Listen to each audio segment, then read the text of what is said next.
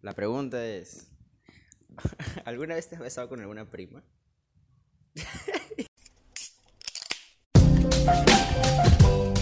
Hay muchas ideas regadas por el mundo y tenemos la tendencia de seleccionarlas siempre por donde nos convenga.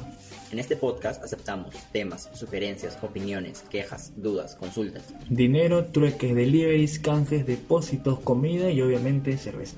Como diría la ex congresista Ivonne Susana Díaz Díaz, no seas loco, no somos filósofos, ni tú tampoco, Así que deja que tu mente huele. porque aquí no hay nada incorrecto.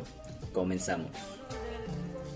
Sean bienvenidos a No hay nada incorrecto, el único podcast que ahora graba. hoy estamos usando tres celulares para grabar. Ah, eh, claro. Los celulares han venido a cambiar el mundo. ¿eh? ¿Qué tal? Esta semana vengo sin temas. Eh, Haz, haz el programa tú. ¿Qué, No, yo- ¿Qué estás haciendo? El tema de, de la selección, prácticamente. ¿Pero ¿Cómo está tu, tu semana? Tranquila, no, o sea, tranquila por el tema de. No tengo clases, así que estoy tranquila. Pero estás bastante estás triste. No, no es que ¿Pasó- estoy pasó algo? triste. No, está. No quería hacer nada la semana pasada. Ah, estás, estás de... Eso, eso es lo malo de, de estar como... No es malo. De... No tengo nada que hacer y el nada que hacer te da más flojera. Ah, no me ha pasado. Ah, no. O sea, yo, yo, estoy, yo estoy hecho a mi cama y es como que quiero hacer cosas, pero el simple hecho de no tener nada que hacer me da flojera y la flojera es más grande que me quedo echado. ¿Ah, sí? ¿Qué días? Los domingos, Ah, un día, güey. los... Ah, tú dices semanas, Yo dije, la semana pasada dije, no tengo ganas de hacer nada. durante el COVID, ¿no? No, ahí, ahí sí quería, por ejemplo, cuando. Claro, ahí como quería hacer más cosas, pero ahora ya es, es prácticamente como que te acostumbras, ¿no? Pero hay semanas donde dices, ah, qué flojera todo. Pero esa semana, eh, a pesar de que hay flojera, tenía que hacer varios programas. en- como está el tema de la selección peruana, Sí, sí, sí los vi. ya pues tenía que, tenemos que hacer... nunca leí mi comentario. No, no, no has comentado. Sí. ¿Qué has comentado? Que la concha de tu madre, pues. Ah, ah, sí, sí lo leí. Ah, no, el... A veces comento, pero... uh, me duele mi 10. Y ya. No, lo importante es que comentes, que comentes. El, lo importante es dar, es dar like. Claro, no sé más o menos, no sé cómo funciona el tema de YouTube, la verdad. cuando haces streamings, streams o directos en YouTube, mientras más, das like, mientras más das like, YouTube lo va priorizando otra, ante personas. O sea, cuando buscan el, el buscador, No, o sea, es, es como decir, está divertido, así que ya digamos que tienes mil suscriptores y lo están viendo 100.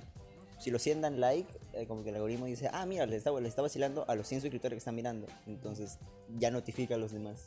Ah, no sabía. O, se- o cuando entras a YouTube ya les aparece primerito. Esto está divertido, míralo. O, o si no te esconde. Cuando no hay nada. Ajá, cuando no hay likes. Y hay, pero sí hay views y no hay likes. Como que se te esconde. ¿ves? Ah, o sea, te importan los likes en YouTube. En, en YouTube, en el caso de los directos yo sé que sí. En el caso de... Ah, con razón siempre en TikTok es piden. compartir, en Instagram es que lo guarden. Ah, ya, y eso queda más tráfico a tu. Ajá. Lo hace, lo hace más relevante. Mm, Aprendiendo bien, técnicas de marketing. Oh, hemos sido suscriptores en YouTube. Hola, dos personas que subieron en YouTube. Los, yo los amo. Los amamos. Ya, pero sí. ¿qué? Ah, no, nada, nada, nada relevante. Eh, solo eso y después eh, en mi casa tranquilo. ¿Tú qué tal? Ayer estuve asustado. No sé asustado, cuestionado cosas. Hace dos semanas fue el cumpleaños de mis mejores amigos. Fuimos me- y, no- y me comentaron de que una compañera del colegio se iba a casar. ¿Ya cansado? Ajá. Y dije, ah, pues será, ves acá. Di- Diciembre, enero, el próximo año. Creo que ayer les hablo por una vaina y mi pata me responde con música de fondo, pero fuerte, como si hubiera ido a un concierto. Y dije, ¿dónde está ese huevón? ¿Y dónde estás? Y me dijo, ¿te acuerdas de la boda que te dije? Y yo, sí. Ayer se casó. Y yo dije, ¿qué? ¿Qué mierda? Ah, tú pensabas como que. Sí, yo dije como que, ah, puta, acá, enero, marzo. Hay bodas, ¿no? Hoy se casó y con orquesta, no está loca, ¿no? sí, fue, hay bodas ya. Pero tiene mi edad. O sea, Pero, pero por civil, ¿no? supongo. Claro, porque, o sea, civil es, no, no es, no es tanto el tema de la edad, porque no es algo que es wow, es, es como un contrato más o menos. No, yo, yo lo digo más por la, la estabilidad, o sea, o el, o el rumbo que te puede llevar casarte, pues. Ah, tú llamas a convivir, a Claro, celebrar. la, la propiedad de, de, de serle a otra persona, otra persona serle a ti. como- Porque yo, yo veo el tema de la religión, de la, de la boda como religión, es más como un, un acuerdo. pues. O sea, tú crees en Dios y si crees en Dios, crees en que Él te está uniendo en una ficción matrimonial perpetua, ¿no? Porque no hay divorcio en la religión. No, no- no me pinta tanto. Pero sí quisiera. Pero ahorita no. Casarte por Casar- casarme en todo sentido, qué, qué miedo. man. Eso, eso me está cuestionando. eh. ¿Cuándo me casaré? ¿Me, va- me casaré? Gente está casando, gente con hijos. ¿De tu promoción alguien se ha casado? O Sí, una amiga se casó. Ah, ¿en serio? Pero, ¿a qué edad? En 2020, un año. Hace un año, hace un año se casó. ¿Durante o.? No, no, antes, antes, antes. antes. Ah, No, todo, un mes antes de. Claro, en febrero, si no me equivoco. ¿Y ¿Por qué? ¿Por qué? Es que no es. No, no creo que haya un límite porque mi mamá se casó a los 25. Pero es, es, la, es, la, es la- No es por la generación que. Mi, mam- mi mamá ya, ya me tenía a mí a los 23 Claro, por eso no hay. y yo tengo 21. O sea, no hay, no hay tipo de. Estoy haciendo un podcast. Claro, no hay, no hay límites. O sea, no hay. No le veo nada de raro, la verdad. O sea, te puedes casar. O sea, es algo ya cotidiano. Hay gente que ya no se, que no se casa y simplemente tiene su contrato civil y ya nada más. Ah, tú la boda civil no la ves como boda, la ves como contrato. Claro, es que firmas un acta de. Es, es, es más tipo un contrato que, que tipo un. O sea, el matrimonio en, en sí es un contrato, creo, ¿no? Tanto emocional como igual de bienes y toda esa huevada. Porque sí, es- pero- pero el- ¿es un contrato fijo o tú puedes como variarlo? No, un contrato. O sea, como que... O sea, es es como para todos es la misma mierda. O tú puedes decir, no, yo no quiero que... tal Ah, no, no, no, un contrato siempre es distinto para cualquier tipo de pareja. Pues, por ejemplo, ya está el punto este, este, y ya sabemos esto, ¿está bien? Sí, ya no. Yo quiero un prenupcial. No sé cómo será eso. Debe Si, ser. si se pone gorda, que me pague al mes 50 soles. No, no sé cómo será. No sé si quieren casar contigo también. Ah, La mierda. La, la predicción. No, así Pero, o sea, eso sí creo, ¿no? Eh, con el tiempo va variando. Por ejemplo, de mi promoción, solo una amiga. eh, pero de varones ninguno todavía. Pero tienes que estar, eh, creo que, o muy enamorado, o tiene que, haber, tiene que haberte ido muy bien económicamente para decidir. O embarazado. No, no, ni embarazado. Fue lo, fue lo primero, fue lo primero que pensé. ¿Sí? Bueno, cuando, cuando en la comunidad de, mi- de mis amigos me dijeron, oh, está, embar- eh, está embarazada, digo, se va a casar. Y mi pata dijo, ah, que está embarazada. Y yo como, ¿por qué sería embarazada? ¿No crees en el amor?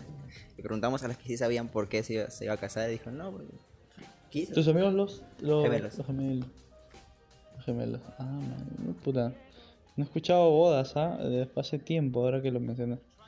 Mm, he escuchado que se cancelaron bodas más bien. Que se iban a casar. ¿Y qué fue? No, la- Nah, gracias a Dios. Hay gente que se separó por esa mierda. O sea, que por la pandemia se separó, pues. Claro, pues es que la vida hace que... O la vida moderna es tipo, llegas a tu casa a dormir nada más. No, no es convivio, o sea, tú haces tu trabajo, yo el mío. Nos juntamos en ocasiones y vamos a dormir. Eh, pero estar todo el día conviviendo hace que a veces te das cuenta de algunos comportamientos que no te has dado cuenta cuando eras novio o algo así, ¿no? Quizá por eso también ¿no? eres una mierda o pareja. ¿Tú te y- casarías antes de convivir? no, yo no sé si me casaría algún día. Por el momento no. Por el momento tampoco se conviviría con nadie. ¿Los, los roommates son convivencia? ¿O no? O sea, convivencia con tu familia, ¿no? Lo normal. Pero eh, pareja es otra cosa, pues. La pareja implica... Es alguien que puedes mandar a la mierda. Claro, no, no, se puede mandar a la mierda a cualquier persona. No, o sea, mándame a la mierda a tu papá y dile que se, que de la casa, o tú te vas de la casa. Ah, no. o es- digo, so- es, ah, mandar a la mierda significa como que votar o algo claro, así. como que, ah, bueno, fue, ¿ves, no? Nos vamos y nos, y nos alejamos y vivimos en distintos lugares. A la familia no puedes, no puedes hacer eso. A los roommates sí, pero a la, a la pareja también, supongo.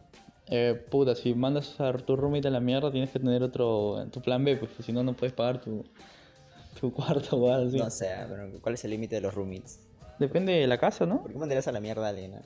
Puta, imagínate que tu roommate es una mierda y... Pero, a ver, pero, Porque puta, a ver, no sé, cuáles actitudes, ¿no? Que no te gusten de él. Puta, imagínate que llega y desordena todo, es un coche de mierda, o, o te roba, imagínate y te das cuenta. Dices, puta, me está cagando, ya lo voto. ya imagina que esa roomie es tu novia. Como- porque, o sea, como por eso digo, es tan fácil deshacerse de alguien, creo. ¿Pero tú hablas emocionalmente o...? Ah, es que meter las emociones ya es un tema complejo. Es que eh. deshacerse de alguien implica. Yo siento que una pareja es más emocional que. que relevante o, o, que económicamente para vivir, ¿no? ¿Qué sería lo máximo que harías, que harías por, la, por la emoción del amor? Porque el bata, me estaban, me estaban contando ayer por WhatsApp, que es de chimbote. Y que lo que hacía era viajar un- una vez por semana. ah, y, y- y no, y no tenía mucho tiempo. Dice que viajaba todo el rato, se quedaba una o dos horas con ella, con mi compañera que se casó. Y se iba de nuevo. Y, yo dije, y yo le respondí como, qué estúpido, yo nunca haría eso. Ah, que todos somos distintos. pues, ah, no sabes, tú no, no te ha llegado quizás. Pero eh, lo máximo que yo haría. Puta, no sé, weón, tener un hijo seguro. Lo máximo que haría por amor. Dejar un engendro más en este mundo asqueroso. Sí, weón. ¿Y también lo, lo llamarías Walter? No, no, qué feo decir Walter. Yo conozco Walter que se llaman, no, que se llaman abuelos, padres y, y nietos todo el mismo nombre. Chévere, sería Walter II. No, no, pero todos se llaman, no, no, no primero, segundo, sino. O sea, eh, pero el, el prefijo no es dependiendo. O sea, no es como que te llames primero, segundo, tercero, pero te dicen porque eres de la generación, ¿no? Ah, no sé, no, yo no conozco eso, pero se llama Walter igual, pues no- Walter Jr. a Walter Jr. le dicen, eh, pero no, no llamaría a alguien por mi nombre. Creo que me confundiría. Ah, no eres tan narcisista. yo. ¿Tener hijos es un acto de narcisismo? No, fue como va a ser un acto así. O sea, porque la gente quiere perdurar en el tiempo, pues, ¿o ¿no? Entonces, la mejor forma de perdurar tanto tu legado es teniendo un hijo. No, o sea, creo que perdurar en el tiempo, no, porque te, te olvidas, pues, al final, ¿no? Como en Coco. Como, claro, o sea, un hijo no, no quiere decir que tú prevalezcas. O sea, es Tu apellido nada más. una generación más, ¿eh? Claro, pero tú te acuerdas de tu tatarabuelo.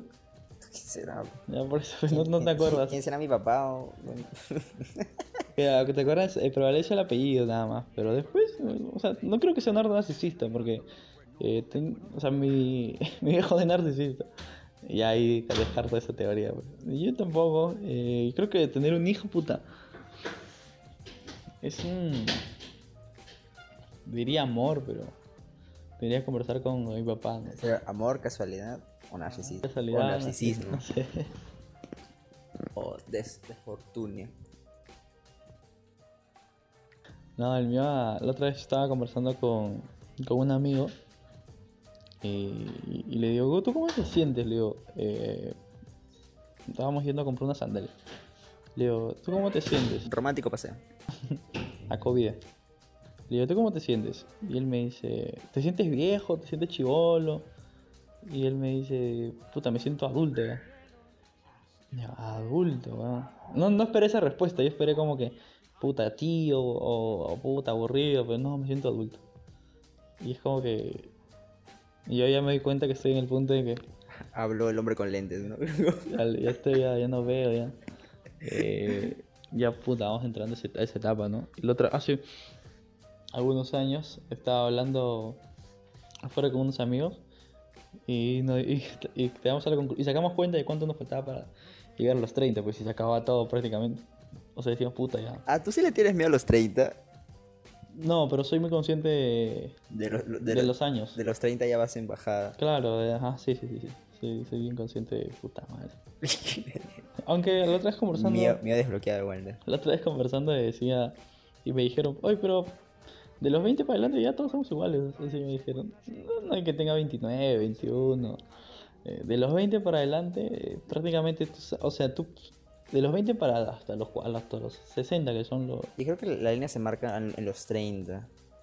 Pero, por ejemplo, mi hermano está por llegar a los 30 y su- el, el grupo de amigos siempre le dice, ah, la vas a tener 30. O sea, como que... Y, y- Claro. y siento el, el pesar, como el dejo arequipeño de que sube, oye, vas a tener 30. Como que creo que de, lo- de los 30 te vuelves un... Yo me siento un jovenazo. o sea, digo, eh, pienso en los 30, por ejemplo, cumplir 21. Como... Ah, tengo tiempo. Pero Sí. también es como, siento que es mucho tiempo, nueve años. No, claro, es mucho, es, es bastante tiempo, ¿no? Pero pasa muy rápido. O sea, todo pasa muy rápido. A veces no te das cuenta y ya vas a tener 30, weón. Y dices, puta madre, 9 años, ¿qué he hecho 9 años? Pero yo soy. O sea, creo que mi conciencia va en sé que el paso de los años implica. Puedes cambiar tu vida en un año, puedes cambiar tu vida prácticamente en un año o en seis meses. Y. Puedes cambiar tu vida saliendo de acá y que te caigan las escaleras y... No, pero ¿no? positivamente, no voy a pensar en. Ah. Puede que salgas acá y te secuestre un alien y seas Superman o Star-Lord. No, pero puta, imagínate que. ¿Tú te sientes adulto? Y creo que estoy entrando a esa etapa. Claro, me siento como tipo ya. Yo, yo todavía me palteo cuando voy a pagar cosas. Porque yo no llevo... normalmente trato de llevar efectivo porque no, tengo esa manía vintage de, de que me gusta tener el dinero en la mano. Y a ver, el punto es cuando saco mi tarjeta de crédito para o débito para pagar cosas, como que me palteo. Porque es como... Pues soy un niño, tiene tarjeta. No. Yo no, ¿ah? O sea, no, no tengo tarjeta. pero. Y no pago cosas porque. No pago nada. No pago nada, pero. Le, le debo a la, a la- la bodega Le doy a joder, mi de dinero. Pero no, o sea, yo me dije, la otra vez entré en razón de decía, bueno, a partir de los 20 o, cuando entras ya prácticamente al mundo, no, no, no importa eh, tu edad porque al fin y al cabo compites con, con todos ya, o sea, tú sales a buscar una chamba y compites con un pata de 50 años, 58 años, de 40, de 35, de todo, o sea, ya no es netamente el tema de, de la edad, eh, y eso me pasó cuando yo jugaba, jugaba pelota estaba en un equipo y, y tenía ya 18 y pasaba a ser mayor de edad. Y yo no era el equipo, o sea, el equipo competía con los mayores. No es que yo decía, puta, soy 18. eh, voy a tener más oportunidades porque soy chivolo, que no sé qué hacer. Y es no, ya estás en el mundo y compites con los de 25, los de 30, los de 40. Es igual que, que Y el todo. chiste obvio. Iba a jugar fútbol y a mí en la acá, grabando un podcast. no, Como te enseñé. como todo un señorazo.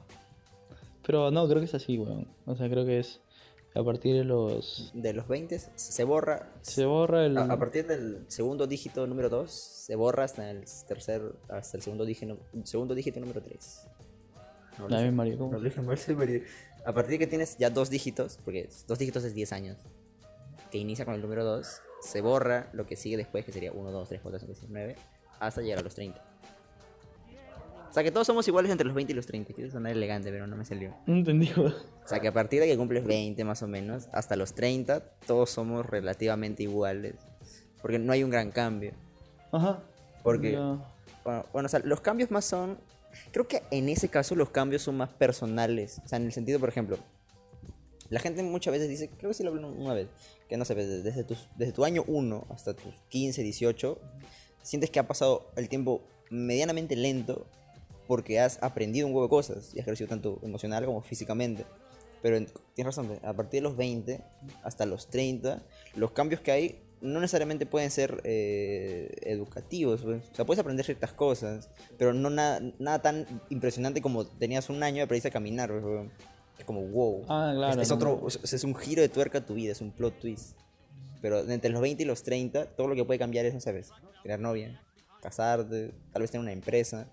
Pero eso no te, no te, no te nutre de ninguna manera, creo yo. Eh, ¿No te nutre en qué sentido? En el sentido de que no, ¿No aprendes nada nuevo?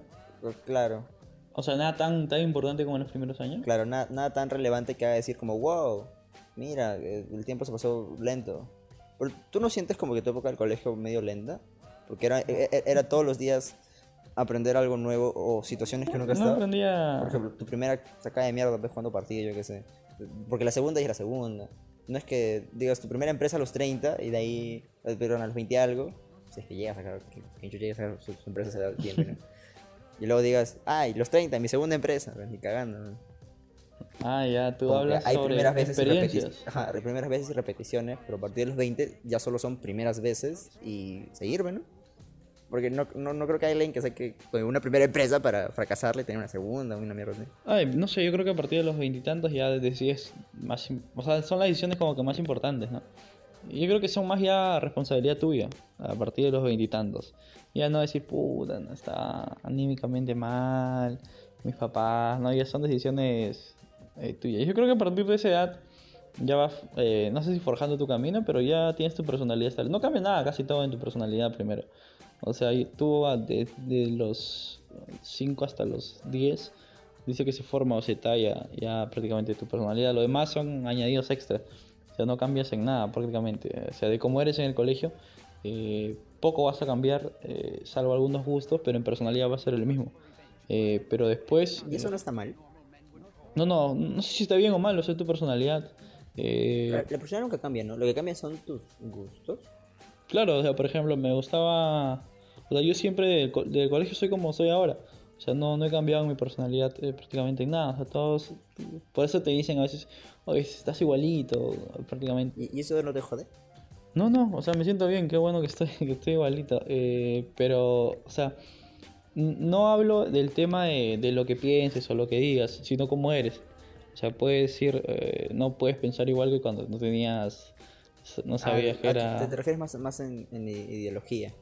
Eh, claro, o sea, en, en mi ideología o pensamiento vas a cambiar constantemente. pues. No, no, no puedes pensar igual que a los 15 años, ¿no? De la política o del deporte o de la familia. O sea, vas cambiando a los 30 y ya tienes otro concepto. De la religión, de tener una pareja. A los 40, puta, de tener otro. Del ahorro, o sea, todo va cambiando. Pero tú puedes decir ahorita, puta, pero el dinero va y viene. Y a los 40 estás huevón, no voy a gastar de un sol porque no sé qué cosa. O sea, eso va cambiando. Pero la personalidad creo que no, vas, no te van a decir eh, por ejemplo, a los 20, eh, oye, lava tu ropa, o no, oye, no mientas eh, en tu trabajo. Eh, por, pero, porque a partir de ahí, los 15, hasta has creado... O sea, como que no hay alguien que te pueda corregir. No, ya es, es muy complicado. Por eso siempre O dicen... o- claro, puedes cambiar cosas como que de, de- de- de fábrica, por decirlo. O sea, ya, ya No, las cosas de puedes fábrica... cambiar de gustos y pensamientos. Claro, no, pero no, por eso dicen árbol, árbol, árbol que nace doblado Chueco y ya crece chueco. Pues por no eso, se endereza. claro, por eso siempre dicen También puta. dicen pene chueca, no sé. No, por eso dicen. eh, ¿Cómo están? Dicen- iba- te iba a preguntar, hay penes chuecos, ¿no? No, no, el, el tema era. Puta, me quería decir. Ya, ya me olvidé, weón. Penes chuecos. No, me, me- te fui, me fui mierda. Pero siempre dicen, por ejemplo, los 30 son los nuevos 20, ¿ah? Ya- Yo creo que es una excusa, una excusa pedorra como para no sentir tan mal. Pero tampoco gran cosa los 30, ¿no? Yo conocí gente de 30. No, mira, este es, este es chévere. Cuando yo... Yo trabajé en dos pastelerías hasta el momento. En La, la primera muy simple, pero lo atendí... Una, una amiga me contrató que tenía 33, 35. Por ahí, entre, entre no me acuerdo. Yo cumplí los 30. Pero era una señora, señora, ¿ves? Tenía sus canitas, tenía dos hijos, una esposa, como que ya la había ama de casa. dije, chucha, los 30. La segunda que me contrató se iba a casar, pero se canceló la boda. Pero tenía, ah, igual, de 30, 33, 35. Y, y- y era muy joven, o sea, era muy jovial. Mm, mm, Y, y o sea, y eran ar- arquetipos súper distintos, pues. Entonces, los 30, o sea, realmente no, no define algo per se. Pero creo que tenemos como que el prejuicio de, ah, 30 usamos lentes, nos pelamos, usamos casacas y, y, y busitos. No, 30, ¿qué puedes decir, puta? Ya te vas divirtiendo, te vas amoldando, ¿no? Y el cuerpo, el cuerpo no es lo mismo. pues, ¿no? Claro, ya, te, ya vas con. Creo que te conoces más. A los 20 quizás no tienes percepción de. Ya, voy a tomar. Ah, me meto todo. Ah, Y de ahí se vuelve aburrido. A cambio, no, no, no, pero a los 30 ya más o menos sabes, puta madre, voy a, voy a amanecer mal, ya me quedo en mi casa. No sé si los 30, o sea, yo yo diría que los 27, 28. El otro día estaba hablando con tu hermano, hace tiempo, ya creo que dos meses. Y le dije, y le, le pregunté, pues tú también estabas con el mío, y le dije, ¿ustedes cuando toman, o sea, al día siguiente cómo le sienten? O sea, ¿Frescos, tranquilos? Y me dice, no, hace como que, como me metieron un número, tres años, tomo y el día siguiente me siento cagado. Creo que eso lo dijo mi hermano, tuyo no me acuerdo. Pero o sea, fue como, wow, ya tiene 27 y sienten mal, o sea, son 7 años. O sea, y me dijo que ese, ese sentirse mal de tomar mucho, eh, físicamente, ya, ya venía de tiempo. Entonces, Es que siempre es tomar como que mucho. tus, tus años mozos son pocos. No es que eso tomar mucho a cualquiera le, le hace mal, ¿no? Pero. Pero yo ahora chupo con huevo, no, no chupo un huevo, sino chupo como un huevo. No, chupo un montón. Chupo bastante. Y, y bien, ¿Sí? ¿Qué, Pues- pues es bastante para ti? Ya vomitar, ¿no? No, pero por eso, pues. O sea, ¿qué, qué es bastante? O sea, ¿qué cantidad? Claro. Pero la cantidad es objetiva. A mí me pone una cerveza. Una cerveza. O sea, lo mucho para mí. para tu cuerpo. Ajá. Y, o sea, yo, yo- soy un quejón, ¿ves? ¿no? Soy un. Pero yo sí me quejo como, ah, estoy cagado, pero yo sé que realmente no estoy tan cagado. Entonces tú sabes que no estás mal. No, yo puedo correr y puedo hacer cosas. Ah, Un no. día chupé como mierda. Ah, tenía 19. Era un cumpleaños, el día siguiente tenía que ir a la iglesia. Ya. Me, me, me ves a mí pues, resaqueado en, en la iglesia y que estaba sucio de, de, de- colilla de cigarro. Por, porque ahí todavía no fumaba, los, los demás fumaban. Entonces o- olía a mierda, pues, olía a cigarro y a, y a, y a borrachera. Así fui a catequesis. ¿A dar a charlas? Sí. Pendejo. Todo parado así, buena pinta. Nadie lo notó. O sea, pues, pero como la hueva, me, me dormí tarde, me levanté temprano y desde frente de la casa de la fiesta fui. Pues digo, yo me sentía bien, no me sentía cagado. No, no, quizás el- creo que conoce ya más, ahora es más consciente de tu- tus acciones, ¿no? Quizás eh, debe ser eso, no sé, porque no estoy todavía, o sea, estoy entrando, pero eh, yo sí yo creo que consciente de lo que hago a partir del... ¿Estás entrando a, lo- a los 30, dijiste? No, estamos en camino, pues, o sea, no, pero cada vez eso, soy más consciente, no más responsable, pero sí soy más consciente, sé que esto está mal, ya, o sea, sí sabe diferenciar. Pero porque- igual lo haces. Eh, claro, trato no de evitar hacer ciertas cosas, pero igual lo hago, pues, pero Estás locazo. estoy locazo, ¿no? Pero nada, nada extremo, nada, ma- nada malo en sí, solo que, por ejemplo, ahora no, no he podido dormir. O sea, sé que si me desvelo, por ejemplo, en una serie, mañana no me voy a levantar, pero Eres un señor. dije, ya. Si veo una serie esta tarde, no me levanto. No, no, es que no, no me levanto porque me da sueño, pues, el día siguiente. Eh, pero igual, o sea, es- esas cosas más que todo, ¿no? Pero después, eh, soy muy consciente, de- o sea, creo que somos más conscientes de lo que hacemos, ¿no? Sé que esto está bien, sé que esto está mal y ya, la- y ya lo que venga, pues. Después no, no, no hay mayor eh, trama, ¿no? No hay mayor eh, secreto, puta, es, Ya, se, es eso. se vuelve aburrido. Depende, si tú lo quieres hacer aburrido, puta, se hace aburrido. Si tú quieres hacer unas cosas, hasta los... Yo creo, yo creo que en teoría como humanos, o sea, por ejemplo, nadie, ni cagando, ni Luisito Comunica, va a conocer todo rincón del perro mundo. ¿ves? Va a llegar un punto en el cual o el cuerpo no le dé, o la plata no le dé, o, o simplemente sea o lugares inaccesibles, como la misma mierda que no conocemos todo el mar. O sea, tú como adulto, puedes ser, en teoría, lo, lo que hay ahorita en el planeta es ilimitado para un individuo. En, colectividad no, porque desigualdad y tal mierda. Pero como individuo tú puedes hacer un huevo de cosas en teoría ilimitadas, pero en, cierto punto no, te va- no vas a poder hacerlas. Tanto sea por economía o por cuerpo o por responsabilidades. Entonces yo creo que si llega el punto en el cual tú todavía tienes las ganas de hacer cosas como que tus 30, pero no, no, no las vas a hacer porque no puedes. En, cierto punto no vas a poder, en cierta forma. Claro que es, es prácticamente imposible. Pues supuesto que va a ser aburrido, porque no, no es que no es que ahorita la gente que sea mayor no quiera no hacer, no quiera, claro, diga no, no hago hacer ni mierda y, si le pasó bien, quiere hacer cosas, pero de cierta forma no les da. Pues yo que se va a volver aburrido. Yo no, yo no creo tanto eso. Yo creo que, o sea, siempre las personas tienen como que expectativas, ¿no? Eh, o sueños o cosas que hay que cumplir. Obviamente, quizás por el tiempo, no, quién sabe, no, no, se, no se puedan cumplir. eh, Pero el camino A es lo que a las personas le, les llena al fin y al cabo. Eh, pero habiendo con, o sea, con el tema de la edad, esas huevadas, eh, a veces te vas conformando o, te va dando felicidad pequeñas cosas. O sea, por ejemplo, el otro día estaba hablando con mi papá y, y me dijo, o sea, soltó el, el comentario de, pucha, yo soy, yo soy muy feliz. Y, mi concepto de felicidad e- es, por lo que vemos en la película, es eh, viajar todo el mundo, tener un culo de plata, un jatazo. Eh, no sé, ese es mi concepto prácticamente de felicidad. eh, pero con el pasar de los años, eh, el concepto de felicidad de él de real felicidad. O sea, él me dice, puta, yo soy muy feliz, me dice. Eh, y yo lo veo y joder, se nota que una persona cuando es feliz. Claro. Claro, o sea, los conceptos de querer hacer cosas, eh, para él le bastan con, con lo que él realiza en su día a día, ¿no? Eh, o sea, no, no ¿Se creo... siente realizado?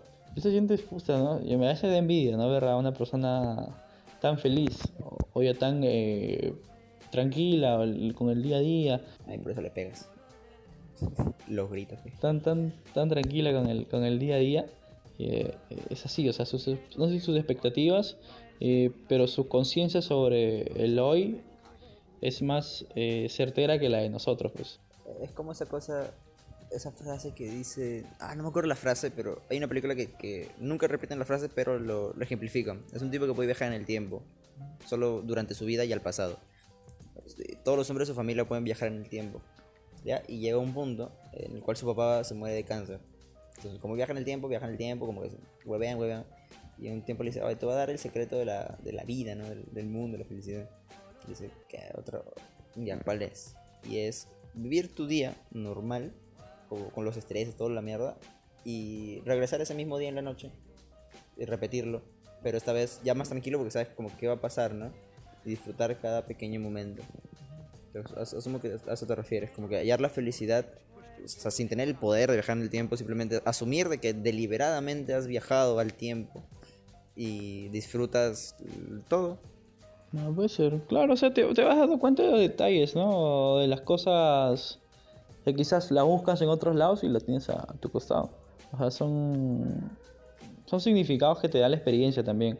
Yo creo que él a, a sus 20 o otras personas a sus 20, a sus 30, eh, tienen, eh, o sea, sus conceptos son distintos que una persona de, de 50, de 60 años. O sea, todo cambia, es muy, es muy variable. Eh, pero siempre creo que los conceptos de, de las personas es eh, vivan el día a día, aprovechen el presente. O sea, siempre son los conceptos eh, los mismos. Y, creo que ese es el, mayor significado. ¿no? O sea, no hay, no hay otro secreto. Otra persona me dijo, por ejemplo, tienes que ir siempre ir o sea, por lo máximo que puedas hacer en esta vida. Eso me dijo un señor, eh, eh, viejo, ¿ya tú crees eh, que, que- a mí me gusta mi vida? Una, una cosa así, yo le digo. Eh, ¿Por qué le digo? Y era un, un señor que tenía dinero y vivía una casa muy bonita. ¿Tú crees que a mí me gusta eh, mi vida, no sé qué cosa? Eh, yo quiero ir más por más. Y eso es también bacán. O sea, eh, siempre tener esa, esa hambre si a una persona le sirve y le es feliz haciendo eso, porque me dijo, soy muy feliz pensando así. Eh, es, es chévere, o sea, son filosofías distintas de, de cada persona. Pero mientras te sirva y mientras te sientas tranquilo, yo creo que vamos a encontrar y cada uno encuentra al final eh, la suya, pues. O sea, tú estás quizás en busca de la tuya, eh, yo también estoy en busca de la mía, quizás cambiamos de un momento a otro y, y, y decimos, no, la vida es una mierda, mátame, no sé qué cosa. No sé, ahora, esta semana justo estaba pensando mucho en, en la idea de la felicidad. Eh, Encontré un pata en, en- en la interweb que habla bien chévere de muchos temas filosóficos. Todos somos filósofos, ¿sabes eso? ¿Ah, sí? Eh, La otra vez estaba discutiendo con un pata, es un paréntesis, con un pata y le dije, oye, todos somos filósofos. Y me dijo, no, para ser filósofo tienes que ser filósofo, no sé qué cosa. Y a él le gusta siempre buscar la verdad en artículos, vainas así. Vimos un video de YouTube de un filósofo y le dijo, prácticamente todo el mundo es filósofo porque todo el mundo filosofa, ¿no? Y lo, y lo. Entonces todos somos filósofos. Tú también eres filósofo. ¿Cómo estás, señor filósofo? Colega. Con, con la mano incorrecta, ya. El, el, el, el pata es filósofo, no es filósofo, lee mucha filosofía. Y hablaba sobre este, este concepto de la felicidad que decía, la persona que busca la felicidad se me hace un imbécil. Porque eh, no, no- el mundo no es blanco o negro, no, como siempre decimos, no es, ni, no es ni feliz ni triste, simplemente el- el- la vida es una variedad de emociones. Quien busca la felicidad es buscar cinco minutos cada mes de satisfacción, cuando puedes disfrutar más el- las angustias o un poco la tristeza, o, o- eso, como que disfrutar más que todo, a- empeñarte en buscar algo que, que que, que la felicidad son expectativas. Claro, pero está en saber, o sea, por ejemplo, hablas de angustias y tristezas, o sea, eh, te, te dan los años saber aceptar o saber manejar eso. ¿A ti no te gusta estar triste? No, a nadie, no creo, a mí nunca me ha gustado sentirme triste. A mí sí. ¿Ah, sí? O sea, eh, te doy un ejemplo que también lo, lo vi en, en, en algo que él dijo. Eh, él explica esta idea de que él se fue de viaje y eh, siempre iba a Brasil, porque él es de ahí. Y en los veranos conocía a una comadre. eh, siempre, eventos, lo explico así, como que siempre que a Brasil conocía a alguien así, pingón ese weón. El punto es que ah, cuando se, él, él sabía que esa relación que tenía en ese verano era, era eso, de verano, porque él vive en México. Entonces, él cuando ya iba al aeropuerto, bueno, se daba su último beso con, con su comadre y, se- y él se iba a la verga, ¿no? Decía que esa sensación en el avión de, de, de lo- la ruptura de corazón, del sentirte triste, es, él la disfrutaba. Porque era como, genial hacerme la película en mi cabeza. de, "Puta, estoy triste, estoy yendo de, de un avión. Y que él mismo ponía canciones melosas y románticas estúpidas como para entrar en, ese mood. Y eso se le hacía genial, pues, disfrutar cada sentimiento. Y, creo que es algo que yo también he llegado a, a sentir con la tristeza. Por ejemplo, yo no lloro hace seis meses, ¿ves? Y en parte me preocupa, porque es como, no puedo disfrutar una buena llorada. No puedo... Lo que, lo que dijo una vez en un video, eh, que realmente me da miedo, el morirme y ya no sentir ni alegría, ni, ni hambre, ni sueño. Y, y ahorita digo, puta, me jode estar triste, pero es una sensación satisfactoria. Es como, oye, siento tristeza, siento amargura. Mira el pincho Walter, sí, esa sensación de, de mira el pincho Walter es disfrutable. Nunca he escuchado eso. Eh, sen- Yo como que trataba de, de exteriorizarla. Y ahor- y ahorita creo que fue lo, lo mejor que pude hacer. Exteriorizar de que me gusta estar triste. O sea, no, no es como que busque, es distinto. Pero cuando pasa, está bien. ah, no, digo que esté, que esté mal, eh, Ah, pero eh, no, no, no he escuchado a alguien que diga, o sea, me gusta estar, estar triste, sentirme triste. Soy emo. a lo hacemos, a hacemos sí, a lo hacemos sí lo he escuchado. Eh, no sé, quizás es tema de, de madurez emocional, ¿no? Decir que te gusta, que te gusta estar triste. Pero a mí no, por ejemplo. y yo creo que tengo una. Yo creo que tengo una superioridad emocional de- respecto a los demás. Quizás, quizás. No, no, no. La tengo. No, en serio. Eso lo dije una vez. Yo, yo creo tener superioridad emocional porque cuando yo soy un tipo muy intenso, muy exagerado, muy romántico, muy, muy todo, en- sentimentalmente hablando. Pues digo, por eso me vacilan las películas, porque para mí yo me meto en una película y es como estoy ahí, estoy eh, yo soy el puto personaje principal, el fantasmita que está recorriendo el mundo viendo y cuando está triste me siento triste, realmente me siento muy triste, cuando hacen un chiste que me gusta, me siento realmente feliz, entonces como que gozo cada sentimiento mucho. Entonces, eso eh, en mi vida social escolar me, me, me, me cagaba, pero me cagaba mal, ¿ves? Porque la gente decía, ah, qué pesado eres, que esto, que el otro, que... ¿Y ahí te sentías bien? No, llegó un momento en el cual llegué a odiar, hasta, hasta ahora a veces me da el pincho, ¿eh? A odiar, a veces sentirme mal por las huevas, ¿eh? Pero es, es, es lo que voy, sentirme mal por las huevas. Yo me doy cuenta que me estoy sintiendo mal sin sentido. Por eso digo que tengo una superioridad em- emocional frente a los demás. Porque yo agarro el sentimiento que tengo en ese momento y digo, ok, estoy triste. Y en vez de ponerme a llorar y escuchar Camila en mi celular, así, lo que hago es, digo, ah, estoy triste. Estoy como tranquilo, o sea, no se ve mi, mi cara culo, que estoy triste y mm, lo, lo exteriorizo y, bu- y busco la razón por la cual estoy triste. Estoy feliz y también como lo exteriorizo, la razón por la cual estoy feliz. Y eso creo que es algo que la gente a veces no puede detectar de sí mismo. Simplemente agarra la tristeza y puta, se pone a llorar, ¿no? Y, y- y se deja ir en flor. Yo me voy en, en vez de irme en floro, lo que hago es, me siento triste, lo exteriorizo y digo, ¿Cómo se exteriorizas? siento como que si yo sacara un pedacito de mi alma, o sea, como que yo estoy acá, tipo Doctor Strange, te- y sale un Brandon acá y me está mirando triste. Y se, y se empieza a analizar y ver como, ah, puta, no se te nota. Ah, tú dices que no se te nota. O sea, como que Pero quizás la, la exteriorización de, de la tristeza para otras personas es el llanto. y lo puedo racionalizar. Yo creo que el llanto es, es algo bueno, ¿ah? ¿Hace cuándo la última vez que has llorado? Pucha, hace tiempo, no, no recuerdo cuándo ha sido. O sea, pero por no por una película o algún video, sino por, porque te sentías realmente Claro. con ganas de... Sí, o sea, cuando yo quiero llorar o, s- o- o tengo la necesidad de llorar, o sea, se llora, ¿no? Me activo, ¿no? Claro, o sea, te da. Eso es una, una demostración de, de que el cuerpo, los sentimientos, nos hemos, nos hemos hecho así, pero nos han hecho así. Lamentablemente. Lamentablemente. Claro, porque se nota. Tú, yo no puedo decir, oh, no estás triste.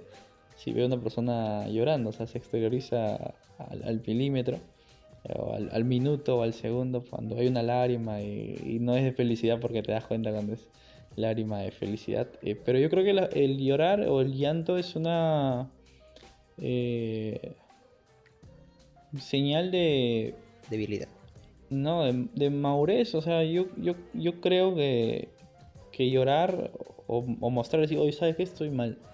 Y estás llorando, sí, porque estoy, siento esto, estoy así. O sea, eso, o, mostrar eso, yo creo que es, putas, es lo dice, ¿no? Eh, Pero cuando es como que, no, me guardo, no, no quiero que... Eso siento que a la larga, por ejemplo, a mí me haría mal, ¿no? O sea, no exteriorizar eh, lo que yo siento. Ah, tener ganas de llorar y no sacar. Claro, guardarlo o, o no reír, porque... Y, y físicamente, yo, yo también, a veces que tengo ganas de llorar, lo he reprimido y, y duele acá. O sea, duele como que acá. ¿Ah, ¿Sí? A mí me duele no llorar, como que acá. Supongo que es porque también la garganta como que se te agrieta cuando quieres llorar. Como que me aguanto y, y como que acá, como mi cajita de mi, de mi pecho queda como como, uno- como cuando comes un mucho y tu bolo alimenticio queda como que acá, así siento cuando me aguanto llorar. Puta, no, yo sí, sí, obvio. Nunca me he aguantado el llanto. Nunca me he aguantado. Pero lloras a moco tendido como "Ah", o eres más como, No, no, lágrimas. No, no, no, nunca lloro. Ah, no, no, nunca. he- como, como cuando eras niño. Oye, pero nunca nunca esos lloridos de cuando eres niño vuelven, ¿no? No, que son. Ves cuando eres niño llorabas como porque y, y en realidad nunca has intentado, yo he intentado como que dejarme ir así a la verga para que, o sea, porque a veces lo haces, no tengo puerta, no mierda, pero a veces como que lloras y tratas de estar como como que en silencio para que la gente no te escuche, su- tu familia. Pero yo, yo hice el un experimento, estaba triste. Estaba- y, y quería llorar y dije, ¿y si, si me dejo ir? Y luego me dejé ir y mi cara se empezó a deformar como cuando eras un niño. Y empecé a hacer mi cara rara. Y, Ah, fue, y- y fue como, y ahí iba a empezar como que a hacer como que me, y me retuve. Fue como, wow. Ustedes tienen, tienen más control quizás de... Nos retenemos el llorar. Yo creo que nos retenemos un culo, o sea, no hacemos cara de culo. O sea, si tú estás feliz, a veces no puedes evitar que sonrías, ¿ves? Hacer los pliegues acá. Supongo que hacemos lo mismo cuando estamos tristes. ¿Y ¿Cuando estamos tristes o cuando lloramos? Cuando yo... Cuando- cuando lloramos, cuando Claro, cuando lloramos. Claro, dices... O sea... Cuando estás triste, no, no puedes sonreír. No, yo cuando... O sea, cuando estoy eh, triste no... No sonreiría, ¿no? O sea, no- sí podría, ¿no? No, o sea, digo, es como cuando estás muy feliz y no puedes evitar sonreír o ni te das cuenta y sonríes. Yo creo que, eh, como que sabemos que es una emoción, digamos, alegre, buena, festiva. No evitas el no sonreír. Pero como sabemos que llorar y hacer el puchero y, y- y que tu boca se hunda y tu cara se deforme feo no es agradable mm, para los demás, como que ya tenemos y somos adultos, eh, como que no, no nos dejamos ir en el llorido. Eso es a lo que voy. Creo que Ah, yo- lloramos como que. Puede ser. Más controlado, ¿no? Ajá. Porque cuando éramos niños, o sea, eras, eras niño, pues lloras a moco tendido porque el pincho, bueno, no te da el pincho, no, no tienes vergüenza porque no sabes qué es No la tienes vergüenza. conciencia, claro, de, de lo que hay a tu alrededor. No sabes qué es la vergüenza. Pero sí, puede ser eso, ¿no? Entonces, ya saben, lloren. Pónganse una canción. ¿Nunca te has forzado a llorar? ¿Por qué lloraría? No sé, la última que lloré fue cuando se murió un familiar. Ahí, ahí sí me fui, me fui en B. ¿Sabías que no puedes estar más de 20 minutos con una, con una emoción fuerte? ¿Fuerte cuál es? O, o- sea, eso lo escuché en un TikTok. Pero fue como, no puedes estar más de 20 minutos. diga- digamos, si estás triste, no puedes estar como que triste en realmente más de 20 minutos. Como que tu, tu cuerpo ya se dopamina y dice, cae, no te mates. Y te tranquilizas. Ah, ¿ah sí? Y, y si quieres seguir, es más. ¿No te ha pasado eso? Bueno, a mí sí me pasó de que estoy triste, pongo música triste, estar más triste. lloro, lloro, lloro, lloro.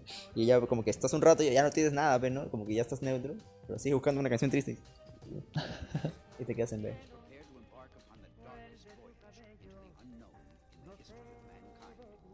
Ah, esta semana he, he leído y he youtubeado. ¿Te acuerdas que hace tiempo hablamos sobre. eh, la- dijiste algo sobre el colegio, sobre el, el- el educarte? No sé si te acuerdas. ¿Hace semanas? Hace meses. Wow. So- sobre la educación, no sé qué mierda. Ya. Cuando ya era video. No, sí, semanas, era el primer, el primer episodio. ¿Ya? Ya, la cosa es que mm, tengo la idea de lo que dijiste. Oye, eh, ahorita, pero lo, lo quiero complementar con esto. Si ustedes se acuerdan, hermoso público, comenten en los comentarios. Denle like y suscribíos. Am, hay algo que se llama educacionismo. Que es algo que. Es co- es como el pensar de que la educación puede salvar a todo el mundo. Como que si te educas, vas a ser eh, the best, ¿no? El mejor. Y algo que eh, vi un video re- relacionado sobre cómo el educacionismo, o sea, educarte está bien, pero no vemos, vemos como que si eres alguien educado, vas a ser exitoso, cuando ninguna de esas dos cosas tiene relación. Y el pata decía lo siguiente, decía, si tú vas a estudiar, o sea, nos empeñamos mucho en estudiar y mejorar la educación, pero no en el cómo vive esa persona que se está educando de cierta manera. Pongo este ejemplo. El típico chivolo que le pega a sus compañeros en el colegio, que dicen, no, seguramente tiene problemas en casa. Ya, ese bon tampoco atiende bien clases, pues. Está en la, y, y en todo colegio hay, pues, siempre hay un hito por lo menos. Es un pesadito que pega a todo el mundo, que hace lo que sea, no marihuana, que se va a enojar. Ah, ese huevón en su jato realmente tiene algún problema, ¿ves? Entonces no molesta por ese problema en su casa y tampoco estudia bien por ese problema en su casa. O sea, ponte que tú a la, a la mayor gente pobre, a la mayoría de gente pobre, a sus hijos las pongamos en escu- escuelas privadas de lujo. Ujú. Eso va a ser necesariamente de que ellos en un futuro sean de suban de clase. No, no, no sé por eso te mencionaba. Era el tipo de.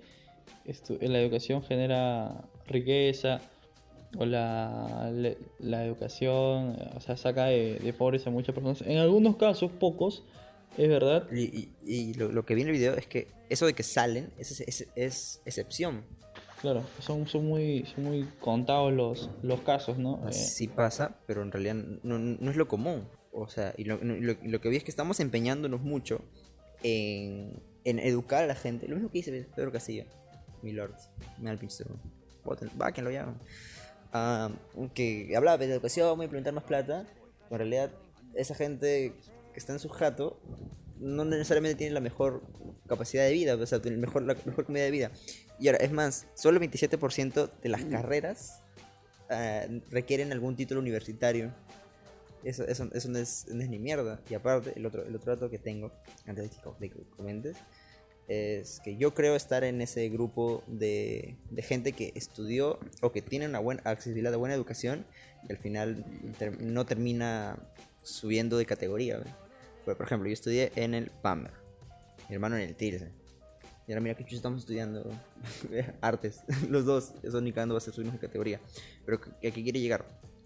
En casa, mis padres se divorciaron cuando yo tenía 10, menos, 8 por ahí, una mierda así. O 10. La cosa es que, ah, obviamente, porque una familia se divorcia porque hay problemas en casa, la la la la. Shala, shala. Yo, aunque me esforzase un huevo en aprender matemáticas, y me acuerdo unas noches exactas y precisas donde mis dos papás se unieron y se alinearon los chakras y el mundo para que los dos me quisieran enseñar matemáticas porque tenía un examen al día siguiente. Y estudiamos un huevo de tiempo, en el momento traté de entenderlo, llegué al día siguiente el examen y saqué cero. Ni siquiera 0,5, cero, weón. Y eso me frustró mucho. Y, y, y- y- y eso repercute mucho, pues, porque yo de chivolo en, en todo sentido del colegio era muy malo. Pero yo trataba, trataba de hacer las cosas bien, pero no me entraba. Porque, mm, porque literalmente ahora que lo analizo, toda la carga familiar que tenía en mi jato, de mis padres discuten, se van a divorciar, eso que lo otro, le tenía a mi papá, no me dejaba concentrar bien en clase. Iba a clase a huevear porque era como, puta, no estoy con mi familia, estoy menos estresado. Entonces, eso, o en mi caso, no es la excepción, pues, es el común denominador. Yo, yo creo que tú en parte eres una excepción porque tu familia es de puta madre. O sea, tú, tú, habías, sido- tú habías sido muy tranquila, tú crees en el amor, ¿no? O no, sea, no, sí, eso, eso le- lo mencionaba varias veces. eh, no solo con, con mis amigos eh, del colegio, sino con los de la universidad, donde más o menos vas conociendo distintas personas eh, que en tu círculo normalmente no conoces uno de acá. Yo estuve en dos universidades, estuve en la San Marcos que la dejé y estuve ahora estudiando, estoy estudiando periodismo, sí. ¿En qué estás haciendo? eh, estación de educación. Y, y ahí conocí a gente, o sea, o conocí gente, mejor dicho, de, de distintas clases. O sea, porque es así, prácticamente. Mutantes. Eh, no, no, eran de gente que, que era medianamente eh, tranquila, otros que ya trabajaban, a pesar de que eran menores que yo. Y yo decía, "Puta, trabajas, y otros que, que no tenían para venir a veces a- al, al salón. Y yo le decía, pero puta, no tienes tu pasaje, o sea, para mí es algo normal. Tener para, no, no, no puedo. Y, otro, y así distintos tipos de, de cosas en donde tú te vas dando cuenta eh, que tú eres una, o sea, yo soy por ejemplo un caso raro de decir que tengo mis dos padres eh, que, que tienen un matrimonio feliz, eh, que tengo un hermano tranquilo, una hermana tranquila, una familia que se quiere, un papá que no le pega a una mamá, una mamá que eh, no sé, que ama a sus hijos, eh, puta, un hermano que mm, le gusta estudiar, o sea, es, es muy raro. Tú has tenido una estabilidad eh, familiar muy buena. Sí, una estabilidad. ¿Y tú eh, crees que ha repercutido en tu forma de aprender las cosas? eh, no mi forma de aprender las cosas, pero sí mi forma de lidiar con los problemas. Cuando te conocí, yo, yo considero que eras un tipo muy inteligente y muy tranquilo para los argumentos que decías. O sea, como que a veces siento que no tienes la información total de algo, pero la lanzas con seguridad Eh, por ende, o en sea, lo que lees. O sea, claro, o sea, no, no es que sepa, yo considero que no sé, no sé mucho, yo sé muy poco,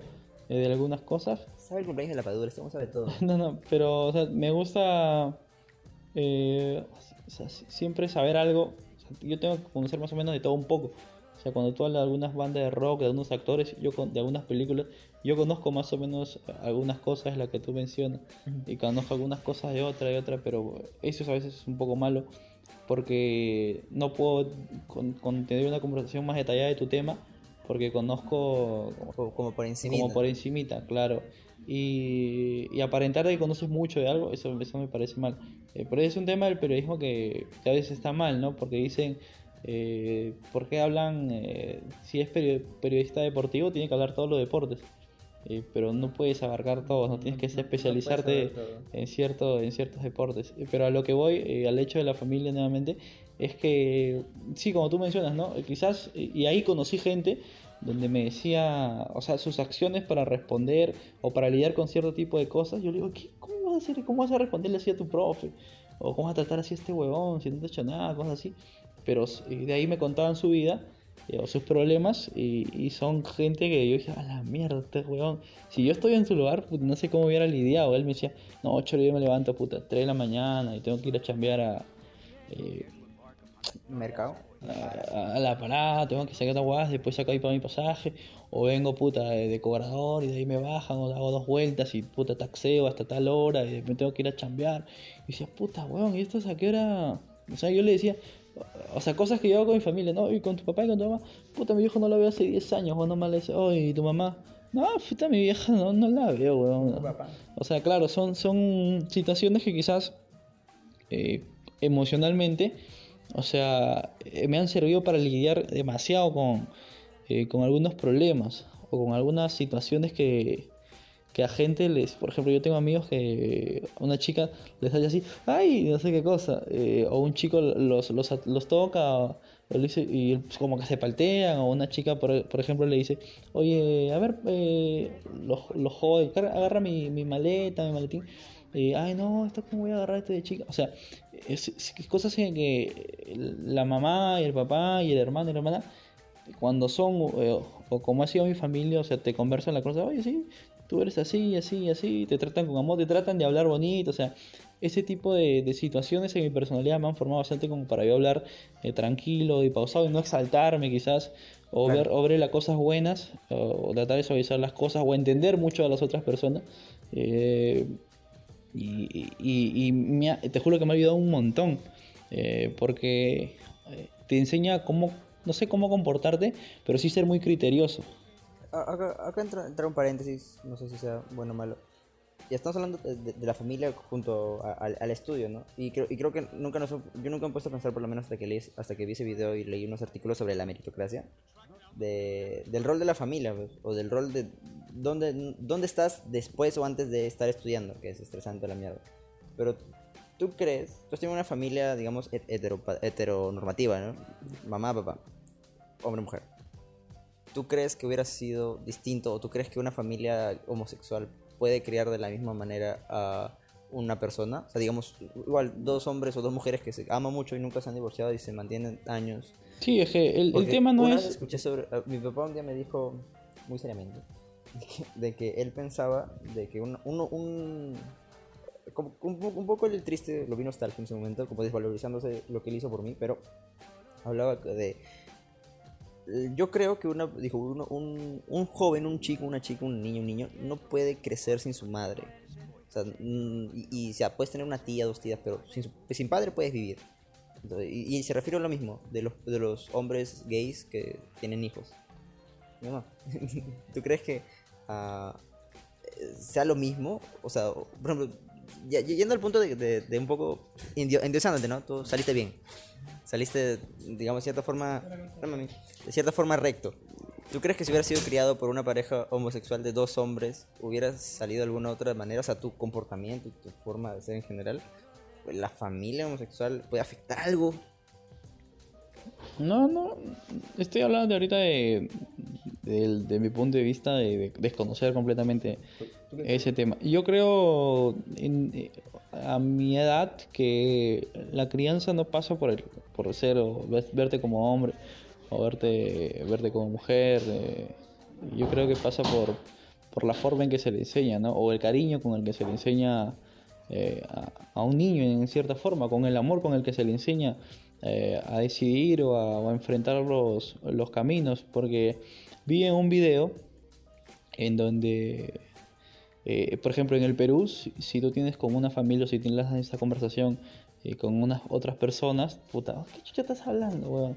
O, ¿cómo, ¿Cómo vas a tener, o sea, el niño cómo va a crecer en un ambiente acá, estos temas que recién han llegado, eh, a, a la cotidianidad o hablarlo con tus amigos, cosas que no se hacen porque el tema de, de charla con, con los amigos a veces no es, ¿tú opinas que un padre y una madre pueden tener esto? Y el tema del trato con los niños para una sociedad como la, como la nuestra va a ser complicado y es complicado para las personas normales. Eh, imagínate, hablo normales eh, en el sentido de que les gustan eh, o viven en la normalidad peruana que este tienes que gustar a una mujer y la mujer tiene que gustar a la en el status quo. en el status quo. Eh, pero eh, sería, o sería, va a ser, sería muy complicado para, para las personas o para los padres, porque inconscientemente saben a la sociedad en la que, en la que se encuentran y la realidad con la que van a chocar eh, los niños eh, o jóvenes ya. Por eso un chico sale en un video que se graba y dice, hola, ¿qué tal? Soy tal, voy a contarle a mi mamá que soy homosexual. Y llega su mamá y él le dice, mamá, te quiero decir algo. Y se quiebra el pata. Eh, mamá, soy homosexual. Hijo, yo sé, yo sé. Eh, ¿Y tú crees que no me he dado cuenta? Le dice. Mamá, y se quiebra, o sea, se quiebra prácticamente de un momento a otro. Y la mamá, el único, la única palabra que repetía constantemente era, yo te amo, yo te amo, yo te amo, yo te amo. O sea, yo te amo, yo te voy a amar, yo te voy a amar. O sea, creo que no hay otra clave al fin y al cabo, ¿no? Creo que siempre va a ser eh, el amor con el que tú críes. El, el amor sea de, de quien sea. Sea de quien sea, o sea, claramente, eh, o sea, no a veces veo, tienes que vestirte así, así, o sea, si eres Sí, una creo- mierda, Creo, que también ahorita, mi- supongo que es un poco prejuicio porque sí lo pensé como dije, puta, será lo mismo la frase cli- cliché de no hay, no hay como amor de madre. Creo que es una frase arcaica de... no, es que la, es que la madre, o sea, en sí como nos las han representado, y, o sea, es el amor, o sea, la madre no es la mujer, o sea, la madre es el, el amor incondicional, el, el ente Claro, amatorio. claro, te o sea, o sea, Porque por tenemos la representación de, de madre, supongo que ahorita en nuestro tercermundismo de, de, de la Virgen María, ¿no? Eh, claro, no, sea, nadie te ama como... exacto, o sea, O sea, hay una canción muy bonita en Catequesis. O sea, exactamente. O sea, eh, lo que en sí quiere representar eso, asumo yo que, o, o lo que quiero llegar a entender es que es un amor incondicional. O sea, No es un amor el- que no, no, no importa cómo tú seas. No ¿ya? importa el género. Claro, o sea, no, no te preguntan netamente, o sea, vas a quererlo sea tal, sea tal. O sea, te ama y no te pregunta por qué razón me quieres a mí, o sea, solo te quiero, solo te amo. Solo decimos, yo creo que ese, es- ese es más o menos el, o sea, por lo que yo creo, ¿no? Ahorita. Quizás en algunos años puede decir, no, puta, me he dado cuenta que al final la figura materna, la figura paterna es imprescindible para el crecimiento. Porque eh, ah, yo lo veía desde un punto de vista, mirando tu caso, de complementaria, ¿ves? Porque o sea, tu mamá te ha tenido ciertas experiencias, tu papá ciertas otras experiencias, tanto en el ámbito femenino como el masculino, y así te enseñan. ah, o sea, es distinto que tu mamá te diga, oye, eh, y, y- y generaciones, pero una mujer está mal. Porque ella es una mujer, ¿sabe? Y, y sabe, o manipular a una mujer está mal, o mentirle, o aprovecharse está mal. A que tu papá te lo diga. Porque por experiencias propias, Es que, es que a veces no es mucho, por eso siempre dicen una frase que entendía y me ha quedado clarísimo, que predica con el ejemplo. O sea, a veces decir, oye, no hagas esto, eh, pero al final sales y lo haces. O sea, y tú dices, ¿por qué me dice eso? Por ejemplo, mi papá nunca me dijo, ya cuando estaba grande, no le hables así a una mujer. Eh, porque mi papá nunca le ha hablado mal a mi mamá. O sea, la forma del trato de mi papá y mi mamá es siempre y, y nunca le he visto alzarle la voz. Pero- Siempre ha pero, sido. por ejemplo, en el caso de ya, eres, eres un niño hombre criado por dos hombres. Mm, Aunque nunca te lo digan, no puede haber el ejemplo de no hablarle mal a una mujer porque estás rodeado de hombres. No, claro, o sea, e- el hecho. O sea, que- que- ah, Voy al hecho de que si es una mujer, o sea, no hablarle mal nunca a, a nadie, pero si está mi mamá o si es una mujer, eh, o sea, el, el niño y, y las personas siempre se van a rodear, no van a vivir en un- una burbuja de mi papá, son así, o sea, hay un tien- mundo. Tienes razón. Es- es- es- estoy, estoy mucho ah, hablando sobre genitales, como que hombre, mujer, experiencia, cuando en realidad yo siempre digo esta mierda de que todos somos personas. No, no, O claro. sea, o sea, ah, ah, es que yo, yo no, no sé por qué ahor- ahorita me, me envolé mucho en eso, en, en pensar de, claro, la crianza no sería igual. Pero no, en real- en realidad sería la misma mierda, porque so- somos, personas que al final. O sea, puedo, tú, sali- tú saliste bien, pero puede haber gente en la cual tenga mamá y papá toda su vida y al final igual sea un mal portado y haga cosas malas. Claro, es que... El, el ejemplo siempre se me viene acá son dos películas. Una, una de Transpotting, que uso, que uso una vez como ejemplo, que es esta vaina de... El protagonista está en una discoteca ah, gay. O sea, no, no sé si era gay. Sí, había- había era una discoteca gay, de Transpotting en la primera. Y él, y él como que la estaba pasando bien y para la época era... Bueno, es Inglaterra, no están como que 10 años adelantado. Pero él decía, en un tiempo ya no, ya no va a haber hombres ni mujeres. Siempre, so- solo, solo ya no van a ya no van a ser hombres ni mujeres, simplemente van a ser idiotas. O sea, gente, gente y ya. Y el otro ejemplo que se viene es la de una película que te la pasé, Promise in the You Woman, no me acuerdo, Dulce Venganza creo que es eh, en español. El, punto es que hay una parte en la... Una chica tiene su novio y la chica tiene un trauma porque a su mejor amiga la violaron en la universidad. Entonces como que ella busca venganza de que todos los hombres son una mierda. Eh, su novio, en to- en toda la película te lo pintan como el tipo más lindo del mundo. amable, tiene sus padres bien formados, católicos, la verga. Y al final a ella le muestran un video donde están violando a su amiga y el chico que estaba viendo esa cosa, o sea, no glorificándola, pero tampoco haciendo nada en contra de eso, era su novio. Su novio bien portado con mamá y papá. O sea, puedes tener la crianza que, sea, pero al final eh, puede ser un mal portado o un bien portado, pues, ¿no?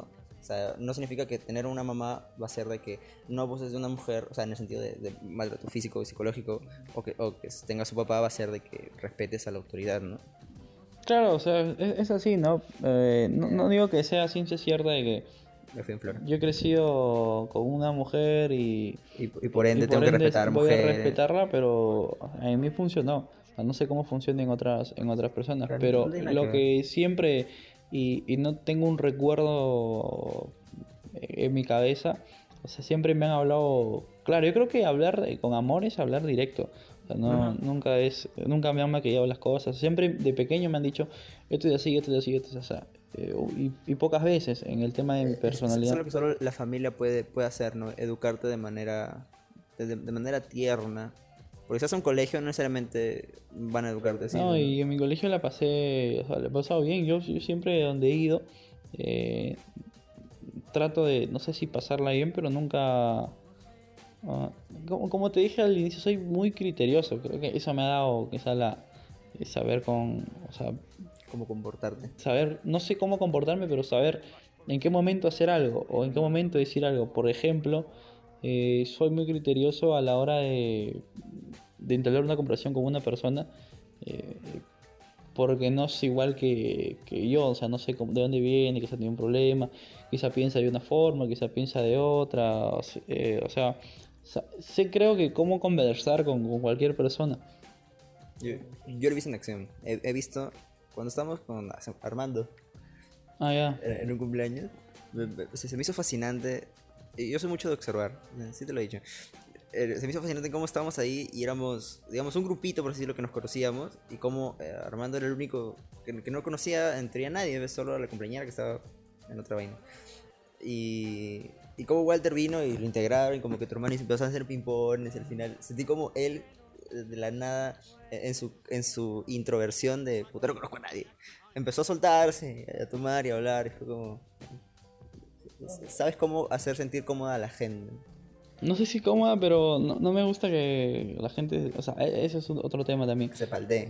No sé, no sé si que se paltee, pero eh, que pasen bien eh, los, mo- los momentos, que tengan que pasarlo, Ah, que sea, pasarlo si, bien. Si tú, tienes, si tú estás en el mood de pasarla bien, te, te, te hace cortocircuito el que otra persona no le esté pasando Claro, bien. eso, eso como que, o sea, por ejemplo, porque en mi casa cuando si había una fiesta, eh, era mi papá el que alegra la fiesta, el que habla, el que hijo, qué tal, o sea, él, él es así, pero no es que me ha dicho, tú tienes que ser así igual que yo, sino es por lo que yo he visto. Claro, por osmos. O Claro, es como que, ah, Ah, ah, no, dicho osmos. es, es ese tipo de cosas. Y- siempre otra vez, una vez me dijeron, yo nunca le he dicho a mi hijo que no hable o que no orine en la calle. Yo nunca me he visto orinar en la calle. Él nunca me ha visto eso. Él El- nunca- el ejemplo, El ¿no? ejemplo. Claro, eh, me dijo, es muy fácil de educar, me dijo. Es demasiado fácil de educar. No sé qué tantos problemas, Claro. que no sé qué. Es el ejemplo y nada. So- Somos un espejo, ¿no? Sí, o sea, de, de chiquitos, o sea, eh, eh, por ejemplo, mi sobrina, eh, como siempre hemos parado en mi casa eh, bromeándonos con ciertas cosas. O sea, mi sobrina también es una, o sea, va a ser una, una chica que, que, que responde muy criteriosamente. O sea, porque a veces respondemos así, ¿no? Como yo a veces tengo programas y- o tengo que hacer exposiciones o cierto tipo de cosas. eh, y mi sobrina no es que, o sea, va a crecer prácticamente casi con nosotros. Ella siendo como una hermana pequeña, pero creció con nosotros. Porque cuando yo tenía... Con su dinámica familiar. Claro, con la dinámica familiar y me agarró en toda mi secundaria y en todos mis cambios. O sea, es más o menos es el espejo que ella, que ella ha visto a mí, a mi hermano y a mi, a mi hermano. Pero es, es criteriosa, demasiado criteriosa para, para contestar. eh, y por ejemplo te dice, eh, te, te responde a veces como una, una niña ya de, de 25, de 26 años, una, una señorita. Eh, pero es muy inteligente, a veces a mí me saca de, cuadro o te responde como que muy, no, yo tengo que hacer tales cosas, o te habla así bien, bien sensata y o sea, me sorprende, pero es porque nadie le ha dicho a ella que conteste así, sino por todo lo que ha visto, por todo lo que ve y por todo lo que absorbe es como una esponja, ¿no? Y, y al fin y al cabo creo que es eso, nunca le hemos dicho cagada. Es, la familia es como un espejo. Lo, que se viene a la mente es que yo conocí a una, a una chica, la cual eh, estamos hablando de sexo, y, y dijo que. No sé por qué estamos hablando de, de- sexo oral. La mierda es que dijo que ella nunca veía mal el sexo oral, o sea, no veía como un tabú. Porque sus padres les habían explicado de que es como un beso. Cuando quieres, le, le dijeron así, cuando quieres mucho a una persona, hay distintas zonas erógenas en el cuerpo y una es, es el miembro masculino. Y si tú te deseas, puedes ah, besar esa parte y, y seguir un, un tipo de ritual sexual. O sea, y eso lo explicaron de, tan, de tal forma, de, de esa forma, digamos, tan bonita, o tan, tan sin juicio, que era una persona muy desenvuelta. O sea, ella lo, lo comentaba así. La conclusión creo que en parte es... Porque creo que me pregunto al final, ahora que me cuenta fue medio estúpido. O sea, no importa quién, o, o quién te críe o cómo te críen, sino el amor que el cual te dan y cómo te explican Claro, las cosas mientras... creo que ese es un, sea un mujer, patrón muy importante. Mujer, hombre, hombre, mujer, hombre, hombre, mu- mujer, hombre, hombre trans. Muchos géneros hay, lo siento. ¿Tú crees que eh, el, el tener una buena, una- un buen círculo familiar ha hecho que tú educativamente entiendas mejor las cosas? Sí, Ajá. sí. Cagón, yo no sé ni, no sé, no sé matemáticas. No, no, pero es que cada Ah, uno ¿Has se... visto que, que dicen que las matemáticas, eso lo vi en otro podcast, escuché por, las matemáticas es como el Tetris. ¿Por qué? Juegas Tetris y las líneas bajan, bajan. Y va a haber veces en las cuales te hueves y dejas espacios, peque eh, eh, hue- huequitos. Entonces, y el Tetris sigue bajando Ujú. Y puedes seguir dejando más huequitos. Así, son las matemáticas. O sea, ¿cómo llenas ese espacio? Si, si no tienes una buena base, al final vas a dejar hueco en todo lado pues, de aprendizaje. No, sí, o sea, yo siento que cualquier cosa, o sea, siempre es importante saber de, de todo un poco, ¿no? Eh, pero no tampoco creer que, que sabes todo, ese es, ese es un error horrible. Por ejemplo, estaba viendo eh, el tema que tú dices de las matemáticas, es importante saber, eh, pero estaba viendo también que en Twitter, por ejemplo, es una, una red Todos se- social en, Todos do- se pelean, ¿no? en donde todos saben todo, todos son especialistas en todo, supuestamente. Y, y había un conflicto, eh, este tema de... El Medio Oriente, me olvidé el país, donde estás que se iban los, los talibanes. Claro. Eh, ya, y, y hubo un tweet que me llamó mucho la atención en donde la chica, una profesora escribe, estaba en mi clase virtual y mi alumna me preguntó cómo era el conflicto de los talibanes. Y le dije, "Eh, no sé. Y me dijo, ah, ok, está bien. Y continuamos con la clase y todos fuimos felices. Porque no fingí que sabía un tema de- del cual no tenía ni puta idea de, de, de cuál era. Qué Y- bueno. y dijo- y, o sea, eso ah, pasa, creo yo. El, el- el aceptar de que no sabemos es algo que a la gente le cuesta un culo. Claro, eso, eso me dijo mi hermano una vez porque estábamos en un debate en, un- en el programa que tengo y, y como que fue, se subió, se acaloró la discusión, acabó el programa, todo normal. el polo ahí, o sea, y, y mi hermano le dijo a mi papá, hablamos nuevamente de eso, oye, han hablado de este tema, no, sí, sí, y mi, y mi hermano dijo, sí, que ¿quién no quiere tener la razón? Cualquiera quiere tener la razón. Lo, lo que estoy escuchando es que inicialmente lo- los debates fueron hechos para eso, o sea, para plantear dos puntos de vista y que al final uno literalmente gane o, o haga razonar a otra persona y la otra persona diga, ah, tienes razón, tu argumento me ganó, me has hecho eh, eh, tener un nuevo punto de vista ante el tema. Pero los debates se van en floro, ¿ves? ¿no? Y es como, no, yo no acepto. Y como, de ahí hay este me tipo cierro en mi de- idea de que soy más, más que tú. Y ahí empiezan, o sea, el, el tema de los debates también hay muchas falacias. El tema de... De otro podcast vamos a hablar sobre eso. De cuando tienes debates, por ejemplo en periodismo te enseñan, hay varios tipos de falacias. El más recurrente o el más usado es la falacia ad hominem, que es a, ti. O sea, tú dices, sí, Walter, pero a mí me parece que la, la psicología de- del hombre eh, para la crianza es tal. Y yo te digo, oye, pero si tú tienes, eh, Brandon, que eh, tu papá eh, habla Ah, tal cosa", ya. o sea, te, Lo- te lo- ataco... Lo que hace Philly Butters, eso, eso me da el cuenta. O, o- o eso también tenía pensado en, en hablarlo. Sobre esta vaina de que cuando te quedas sin argumentos para defender algo o simplemente para hacer cosas, te justificas en experiencias y, o en sentimientos. Como Philly Butters siempre dice, es que no eres padre. Claro, no has sea, hecho el- no, el, el tema también va, va, va por ahí, pero el tema es que te ataco, o sea, nunca me has respondido sobre lo que yo he dicho, O sea, sino te ataco a ti como, a tu como- persona. claro, como persona. como eso, eso se le hicieron a, a Philly, no, a, a Beto Ortiz, eh, la falacia del espantapájaros. Eh, Y es, es otra falacia, eh, si quieren la buscan ahí, eh, como un chico que creo que sí sabía de lo que estaba hablando era cualquier huevón y Ortiz se, se dio cuenta. Porque esas es más o menos unas técnicas que utilizan, que el chico dijo una cosa y Ortiz la pintó como otra que no era. Y tú le dices, tú, yo no he dicho eso en ningún momento. Todos son la falacia de tal.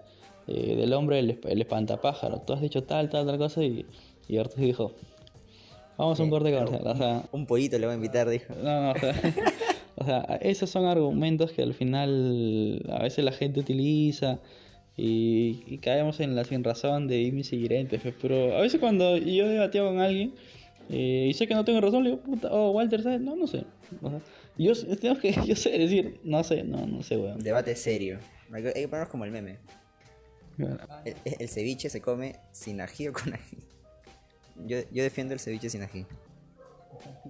Hay uno dice, debate serio, Maradona fue un... Un crack. sí. un crack. Es la cuarta vez que repites el chiste en el podcast. bueno.